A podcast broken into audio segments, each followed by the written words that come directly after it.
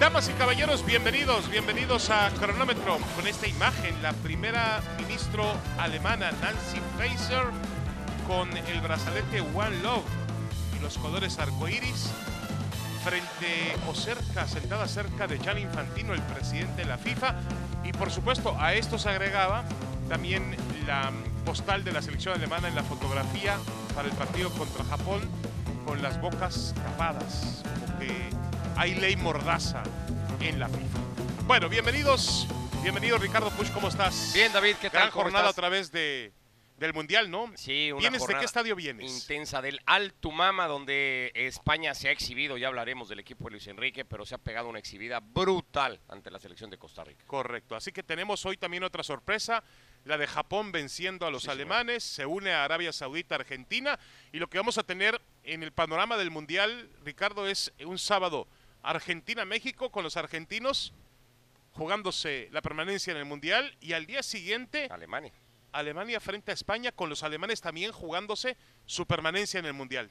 Y Increíble, con- ¿no? Y creería que con un panorama más complicado para un equipo que hoy no consiguió el resultado, sí uno de los objetivos que pretendía en Qatar, que era manifestarse eh, políticamente en contra de muchas cosas, no vamos a ahondar mucho en eso, pero lo hicieron desde la fotografía de grupo y luego lo de la primera ministra paseándose con el brazalete One Love por las narices de Gianni Infantino. Finalmente, un, Muy un gesto conseguido de parte de Muy Alemania, bien, ¿no? muy bien hecho por el gobierno alemán. Ya lo de la cancha de fútbol, pues también hay que darle su crédito a los japoneses, que ellos estuvieron fantásticos Y realmente. que han ¿eh? puesto a David tal cual a Alemania contra las cuerdas, porque hoy Alemania es cierto, ha generado un montón de ocasiones en el primer tiempo, ha hecho una primera parte muy completa, eh, lo reconocía Hansi Flick, pero después ha sido víctima de la ineficacia de cara a gol y de errores defensivos que el propio técnico calificó de inaceptables en esta propia selección, uno que tiene que ver concretamente con Neuer, que también había sacado un par de pelotas interesantes. No es casualidad lo de Japón, No. Arabia sí salía ayer un poco más desde el anonimato. Es cierto que le ganó la eliminatoria al propio ju- conjunto nipón, pero Japón viene presumiendo un progreso ya de muchos años que hoy lo ha consolidado, digamos, en Copa del Mundo. Correcto. Y eso que este, mm, vamos, esta selección alemana sí ha sufrido cierta transformación con el nuevo entrenador, con Frick, la salida de Joachim Lowe, se pensaba que iba a renovar poco a poco las líneas, lo ha hecho, pero hoy vio una Alemania muy perdida, sobre todo en la segunda parte. Cuando parecía que tenían el control del partido, Ricardo, apareció eh, la velocidad de los japoneses, la mentalidad de los japoneses también a prueba de todo. Y realmente, como tú bien lo dices, a diferencia de lo que hizo Arabia Saudita ayer, que tuvo cinco minutos maravillosos, que pudo controlar defensivamente a Argentina, pero no atacó mucho, hoy los japoneses se dieron el gusto de atacar a un cuatro veces campeón del mundo. Bueno, le, le rematan hasta en ocho ocasiones. La posición de pelota es abrumadora a favor de Alemania. Eh, Nos vuelve a demostrar, ya Rusia nos había dejado claro hace cuatro años atrás que este mito de tener que tener la pelota para ganar partidos es eso, es tal cual, es un mito, es una mentira. Casi 80% de posición para el conjunto alemán, eh, pero pues, Japón lo llegó a poner en predicamentos. Alemania tiene dos cosas, creo yo, David. No tiene un referente de, área, no tiene un centro delantero, no tiene un close, no tiene, evidentemente, ya no vamos a hablar de un Gerd Müller, de lo que ha sido históricamente Alemania. No lo tiene y arrancó el partido Havertz, pero no le da eso. Y luego es un equipo que en defensa no te da garantías y hoy Japón pues lo supo aprovechar y exhibir. Claro, ahora yo insisto, más allá de la, entiendo la debacle alemana, que por cierto ha perdido por segundo mundial consecutivo, su partido de presentación. Tercer partido apenas que pierde inaugurando una Copa del Mundo. Le pasó también en el 82 cuando caía contra Argelia. Pero y de estamos ahí no. hablando de unas selecciones que deben tener uno de los mejores porcentajes en ganados y perdidos en la historia de los mundiales, ¿no? Pero bueno, hay que darle crédito a lo que hizo Japón hoy. El, el gol que logra, el segundo gol japonés en la, en la voltereta que, que logran finalmente, el que logra este chico Asano, que es un futbolista que actúa en el, en el fútbol de la Bundesliga, realmente sensacional, ¿eh? Sensacional, hay que ver ese gol. Para mí, eh, por, por destreza técnica, habría que poner el gol árabe de ayer, el segundo, el de Al Sharif. pero Ese, ese es, impresionante. Muy bueno. muy pero bueno. también con mucha complacencia de la defensa argentina. Hoy habría que ver lo que hizo Asano, el golazo de Asano, y me parece a mí que rubrica una jornada histórica para el Japón. También hay una diferencia notable, Ricardo, entre lo que significa Arabia Saudita y Japón. Japón entendemos nosotros que es una potencia del deporte. Claro. O sea, es una potencia en deportes De olímpicos. Japón se viene hablando desde el Mundial de Brasil, sí, sí, se esperaba que Japón hiciera, que Japón pudiera, que Japón un país de primer mundo, pero lo de Arabia Tiene obviamente es algo especial, ¿no? especial. Al final hay un denominador común para Argentina y para Alemania. Ha- han caído, han perdido un partido que ganaban ambos, que ganaban con gol de penal, el que transforma a Messi, el que transforma hoy Gundogan, y pierden contra rivales asiáticos. En este debate que tenemos siempre nosotros, siendo con CACAF, de cuál es la confederación más débil, bueno, pues dos rivales de Asia, que ahí está con CONCACAF, le han remontado partidos al campeón del mundo. Y hablando de CONCACAF, el que no ha metido pero ni las manos es el conjunto Tico. Había dicho Luis Fernando Suárez David en la previa del partido, vamos a intentar hacer que España juegue a otra cosa, que tenga un partido incómodo. Bueno, pues eh, el 3 a 0 eh, es la primera vez desde 1930 que un equipo está con ventaja de tres goles en el partido tan temprano como le ha sucedido hoy a España, que ha sido un recital y que a mí me ha parecido, ha puesto en la mesa las credenciales para decir, aquí hay un candidato a ser campeón del mundo. Sí, hoy, hoy yo, yo diría que, a ver, España se presentó hoy, lo hizo muy bien, pero también enfrentó una cascarita. El rival, el rival de enfrente, Costa Rica, es un equipo avejentado, un equipo lento, un equipo hasta sin espíritu hoy, con todo respeto para los ticos, pero yo he visto equipos a los cuales les falta condiciones futbolísticas, pero siempre sale la- la- la- las ganas, meter la pierna, el tico. Hoy ni siquiera eso existió y no pudieron con el ritmo endemoniado que planteaban los españoles. España tiene un equipo muy ligero, muy joven y, y además, Ricardo, importante, sigue jugando con el estilo de la casa. Eh, el titular hoy de algunos periódicos españoles es volvió el tiquitaca, ¿no? Sí. Haciendo alusión a aquello que coronaba España en los ciclos de 2008 a 2012 con dos euros y con una Copa del Mundo. Hablas de los goles. El primer gol que hoy construye España, el gol de Dani Olmo, lo que hace España tocando la pelota, la paciencia con lo que hace y al mismo tiempo la convicción de entender que ese es el camino, esa es la vía, eso es lo que este equipo juega, a lo que juega cuando España tiene la pelota, se hace realmente difícil eh, combatir. Hoy casi completa mil pases en el partido, Wow. David. Es una locura de estadística O y de dato. mil pases eh, Mil pasos acertados durante no, no, el partido. Bueno, pero también te demuestra que enfrente... 976 para ser Correcto, pero también te demuestra que enfrente tenía un robot, tenía una, un equipo demasiado, bueno, ni siquiera robot llegaba hoy, tenía un zombie enfrente, el equipo de Costa Rica, que realmente se lleva un, un marcador humillante. El medio campo de Luis Enrique con Pedri, con Gaby, con Busquets, hechura del Barcelona, del excepcional. Barcelona, cinco de los 11 titulares hoy eran futbolistas del Barça. Cambia en algún momento, pero no cambia el concepto, no cambia No, la no, no. idea. Refrescó a Busquets, puso a Coque. En algún momento metió a Carlos Soler, el ahora futbolista del Paris Saint-Germain, Ujú. que termina marcando uno de los siete goles. Refrescó el ataque porque no arrancó con un centro delantero. No arrancó con un centro delantero nominal y metió siete goles. Imagínate. Jugó Marco Asensio la posición, después jugó Morata, que también hizo gol. Sí. Esta selección tiene demasiados recursos. acuerdo, España es, para mí es el candidato, pero por lo menos está en el grupo. ¿eh? Correcto, ahora habrá que esperar eh, a ver qué ocurre el domingo cuando enfrente a un Ale- Alemania herido, herido de muerte, sí, porque Lo va a Alemania necesita de la ganar. Copa ¿eh? del Mundo, David. No, no lo. Lo va a eliminar Si de tú la tienes Copa una del bola mágica para que vemos el partido del domingo, entonces, lo va Ricardo. a eliminar por y, segundo y México va a eliminar a Argentina. No. Fíjese la bola mágica del señor Push. Una cosa es eh, Argentina, México y otra más Alemania frente a España. Yo creo que es un partido duro, caliente y los alemanes no se van a ir sin entregar la piel, ¿eh? como son los alemanes. A ver, vamos al tema de Guillermo Ochoa. Eh, hoy hay una polémica diferente, ya no la vamos a hablar hoy porque me parece mucho, muy poco cómodo o injusto comparar o preguntar quién es el mejor portero eh, en la historia de CONCACAF después de que Keylor Navas se llevó siete goles, ¿no? Pero, pero en el tema mexicano, ¿Guillermo Ochoa es el mejor portero de la historia del fútbol mexicano? Está eso desde ayer, ¿no? Potenciado evidentemente por la tajada increíble a, a- Lewandowski, lo que significó para México y para las aspiraciones igualmente de México todavía en la Copa del Mundo. Yo creo que cuando, cuando comparas este tipo de cosas termina siendo un tema más de gusto que de otra cosa. Yo soy de la generación que sigue viendo en Jorge Campos al mejor guardameta. No, no, ha- pero no se trata de generación. Ricardo, se trata de que Está bien. atributos, de Ahí voy, condiciones. ahí voy. Creo que en condiciones... Entonces la generación de José Ramón se queda con la Tota Carvajal. Rafa Puente, a lo mejor alguno. Creo que en condiciones, eh, eh, Jorge Campos era mejor arquero. Para mí, ¿eh? en condiciones de arquero. Creo que Guillermo Ochoa tiene ya a estas alturas pues muchísimos más logros que hay que empezarle a reconocer más y a valorar más, No, porque no, también no, es cierto, antes del debut había estos últimos días una campaña en redes, ¿no? De si Ochoa era nosotros mismos en algunos espacios. Bueno, bueno, es que los números de Ochoa, preguntábamos si Ochoa era los números de Ochoa también, también, a ver, la- er- los errores de Ochoa, lo- los, bueno, en cualquier portero se magnifican los errores, pero también ha tenido sus errores, por supuesto, como cualquiera. Pero aquí no le ayuda toda esta campaña de si Ochoa ¿Pero qué juega campaña? por ¿Qué América, si? Ochoa juega por No, Televisa. no, ¿de qué campaña Si me hay hablas? alguien que pide Bueno, Javier Aguirre fue. Javier Aguirre en una en una entrevista, en una comparecencia en, en un programa de televisión, se le escapó decir cuando ya habían ido a corte que él quitaría a una sola persona de esa alineación y destapó el nombre del portero de Guillermo Ochoa. Pero bueno, es, es predilección de Javier Aguirre y está en todo su derecho. Totalmente. Y no es campaña. Y a ver, había, había argumentos para pensar que tal vez jugar ayer con Ochoa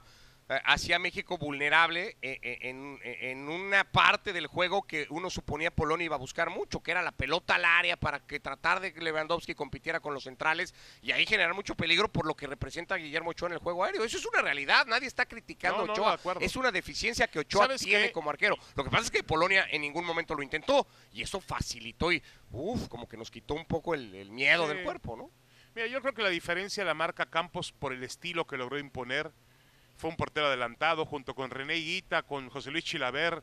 Marcaron una moda que hoy en Europa prevalece. Hoy tú ves, hoy vi al portero de España, por ejemplo, Unai, Emery, Unai, eh, Simón, Simón. jugar con los jugar con los pies de manera maravillosa en la salida de España pasa con Manuel Neuer eh, pasa con con, em, con diferentes porteros con el propio eh, Thibaut Courtois que vimos un poco más tarde frente a la selección de Canadá jugando para la selección de Bélgica yo creo que Campos era un adelantado y tenía virtudes. Campos no era torpe en, la- en el campo de juego y eso lo hacía un personaje más completo. ¿Tú te acuerdas que una temporada en la Liga MX Campos llegó a marcar un doble dígito de goles jugando como delantero? Y, y ojo además porque se, se, se, se realza mucho los números de Ochoa, que tiene cinco mundiales, jugados tres de ellos, una barbaridad. Campos tiene tres Copas del Mundo, jugadas dos, y en ambas que sí disputa, tiene momentos cruciales, igualmente como claro. también los ha tenido Ochoa, ¿no? Habría que recordar. Después no sirvió de mucho, pero el penal que taja en la tanda de Bulgaria, cuando le revive el alma o nos regresa el alma al cuerpo a todos, ¿no? Aquel penal, o la tajada contra Holanda en aquel partido. Ya que Ahora, estamos con México. Es una lástima, Ricardo. Bueno, es una muestra de lo que ha sido México en los mundiales, el hecho de que nuestros porteros siempre son las figuras. figuras. Bueno, habla de, de- de un equipo que suele ser vulnerable, ¿no? Más allá de que se suele crecer, competir y a veces superar a los rivales, lo hace siempre desde la inferioridad, por lo menos, ¿no? Cuando juega contra esas grandes selecciones. Eh, ya que estamos hablando de selección, David, eh, no sé qué opinar de esta frase que ha dado Braulio Luna, un exfutbolista mexicano, ex seleccionado nacional en México, que ha dicho, Funes Mori puede competirles a estos jugadores a pesar de cómo está. Si lo ponemos contra los demás en los últimos dos años, eh, Funes Mori les termina doblando la cantidad de goles. ¿Está pidiendo Braulio Luna a Funes Mori el próximo sábado titular ante Bueno, Argentina? está en todo su derecho, es un exfutbolista, está dando un punto de vista. Eh, se ve que Gerardo Martino no cree en el momento de Funes Mori. El que mejor anda es Henry Martín, lo puso a jugar y todavía cuando tenía opción y todo parecía indicar que vendría Funes Mori en la parte final del partido contra Polonia, él decide mandar a Raúl Jiménez. Quizá Yo pensé que iba a Funes Mori, ¿eh? Sí, me hubiera pero- parecido hasta con más lógica. Yo a Raúl lo quizá estaba probando, probando al, probando a Raúl Jiménez para saber si está para darle minutos contra Argentina o para comenzar el partido con Y está para Raúl eso, Jiménez. Parece que no, parece que no. Yo también creo que si ya hiciste todo un procedimiento para naturalizar a Funes Mori, si Funes Mori es un futbolista que, como dice Braulio Luna, es verdad, tiene un lugar en la historia moderna del fútbol mexicano, el máximo anotador de Rayados de Monterrey. Es- su carrera ha venido abajo en los últimos tiempos, también es una realidad, pero es un futbolista que ha demostrado que marca diferencia en el medio mexicano sobre los demás. es de estos tres, en efecto, el que mejores números tiene. Y si lo quisiéramos medir casi por goles nada más, no en el año, no la última temporada fue mejor la de Henry que la de Funes Mori, sino desde que los tres son parte de la selección nacional en el proceso de Gerardo Martino, el delantero entre clubes y selección con más goles de estos tres que están en Qatar es Funes Mori. Correcto. Sí, sí, sí, sí, de acuerdo. Miren, ya, ya mm, eh, la polémica ya hasta parece vieja en el tema del número 9. Y hoy me decía un aficionado mexicano que me encontré por las calles de Doha, es que los centros delanteros andan mal. Sí, andan mal, correcto, pero anda peor, Ricardo, la generación Es que de, es eso, David. de jugadas para alimentar esos centros delanteros. Sin jugadas, ¿cómo van a meter gol Henry Martin, Raúl Jiménez o el propio Funes Mori? Sí, es, es- es eso. Mario Carrillo se ha cansado de explicárnoslos en distintos programas y nos los hace ver. Y ayer viendo el partido en el estadio con él nos decía, mira lo solo que juega el centro delantero de México. No importa si se llama Pepe, Juan o Luis, juega solo, completamente solo y la pelota no le llega prácticamente nunca. Yo por eso creo que juegue quien juegue va a cambiar Pero muy creo- poco el resultado sí, de México. pero yo creo que el, el secreto de eso estará en, en otra parte de la cancha, del medio campo. Claro, completamente. No sé si cambiando la formación, que no lo va a hacer, cambiando el parado del equipo con un 4-4-2. No lo sé. Ahora, Herrera. Herrera sigue siendo un jugador muy talentoso, un jugador que produce. Ayer filtró un pase muy interesante, muy bueno.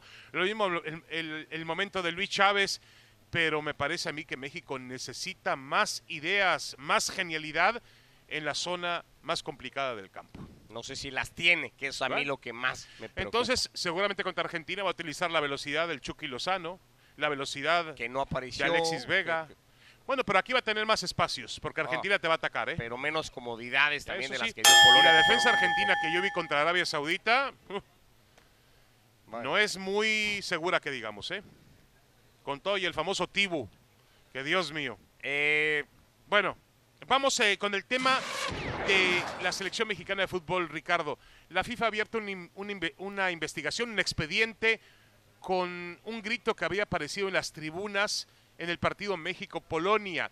No está muy claro si es un grito que es muy tradicional en el tema, sí, en las canchas mexicanas, es muy tradicional cuando se refieren los aficionados al árbitro, o es un grito de carácter homofóbico que también pudo haber aparecido por ahí en algún momento. No el, lo que hacían en el despeje de- del No, portero, no, no, diferente. hay, hay un, hay un Yo tuve oportunidad de estar ayer en el estadio, fue impresionante. México ha demostrado, creo que va a ser insuperable.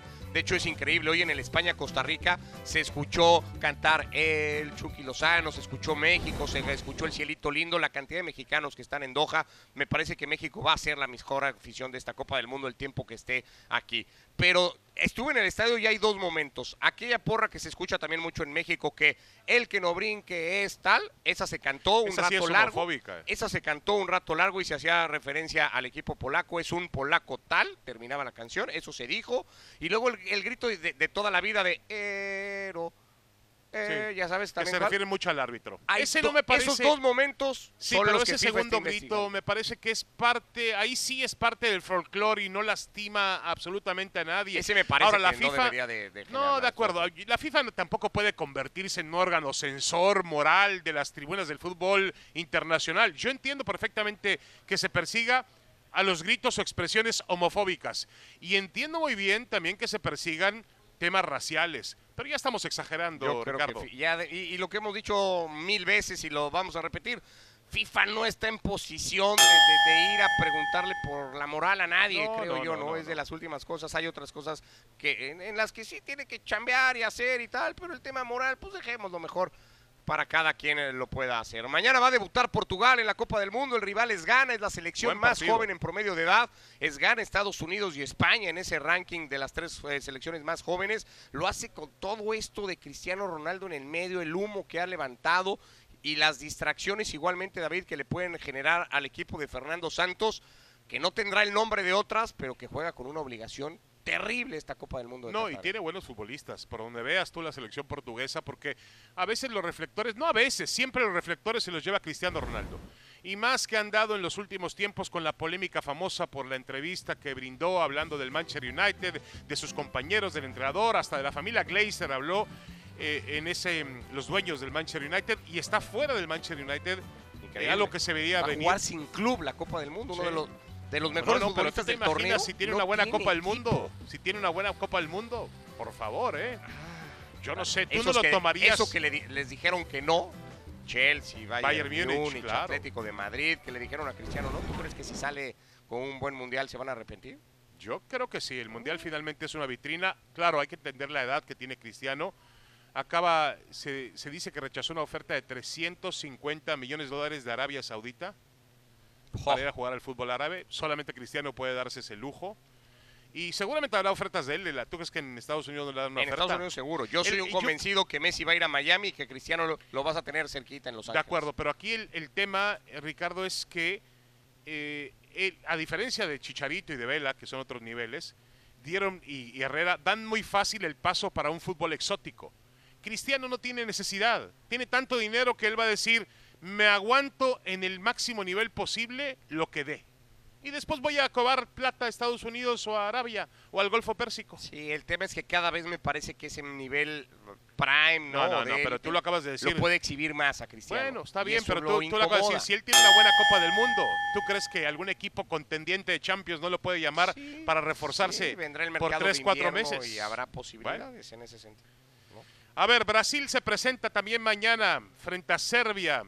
Brasil siempre es un espectáculo, siempre es un candidato a ganar el Mundial, pero cuidado que las cosas están ahora un poco revueltas, pregúnteselo a los alemanes y argentinos.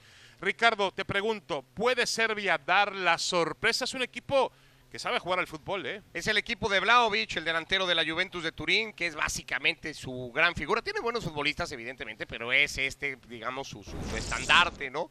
Eh, yo creo que va a ser difícil. El otro día leí el, el, el dato. Brasil no pierde un grupo de Copa del Mundo. Pierde, ¿eh? Un grupo de Copa del Mundo desde 1978. Y es junto a México, evidentemente, la única selección que ha clasificado a la ronda de octavos de final o eliminación directa en los últimos siete mundiales. Yo no veo a Brasil con demasiados contratiempos en el grupo, siempre debutar puede ser complicado. He dicho muchas veces y lo repito, que esta racha de Brasil, ese andar por la eliminatoria de Sudamérica, hay que tomarla con, con- con cierta cautela porque tampoco ha jugado contra grandes potencias no, no, Brasil. No, lo hemos visto. Y realmente Y exigido. ya vimos lo de Argentina, lo que pasó con Argentina, pero eh, tiene un ataque excepcional. Veía yo, los periódicos brasileños hablan de que va a salir con Vinicius Junior, con Neymar, con eh, Rafinha, con Richarlison, jugadores de primer nivel. Tiene Tiene, mucho, pero- material Tite para que Brasil vuelva a ser protagonista, que le urge que vuelva a ser protagonista en un campeonato Sí, mundial. tiene, arquero de élite, defensas de élite, medio centro de élite con Experiencia, Casemiro, juventud. con Fred, con Fabiño y, y de medio campo para arriba es, no sé si tal vez la mejor selección o la más talentosa al menos. que De pueda acuerdo. tener. Ricardo, muchas gracias. Nos vamos gracias. ya. Saludos desde Qatar. Continuamos con Ahora o Nunca. No se lo pierdan. Un abrazo. Hasta mañana.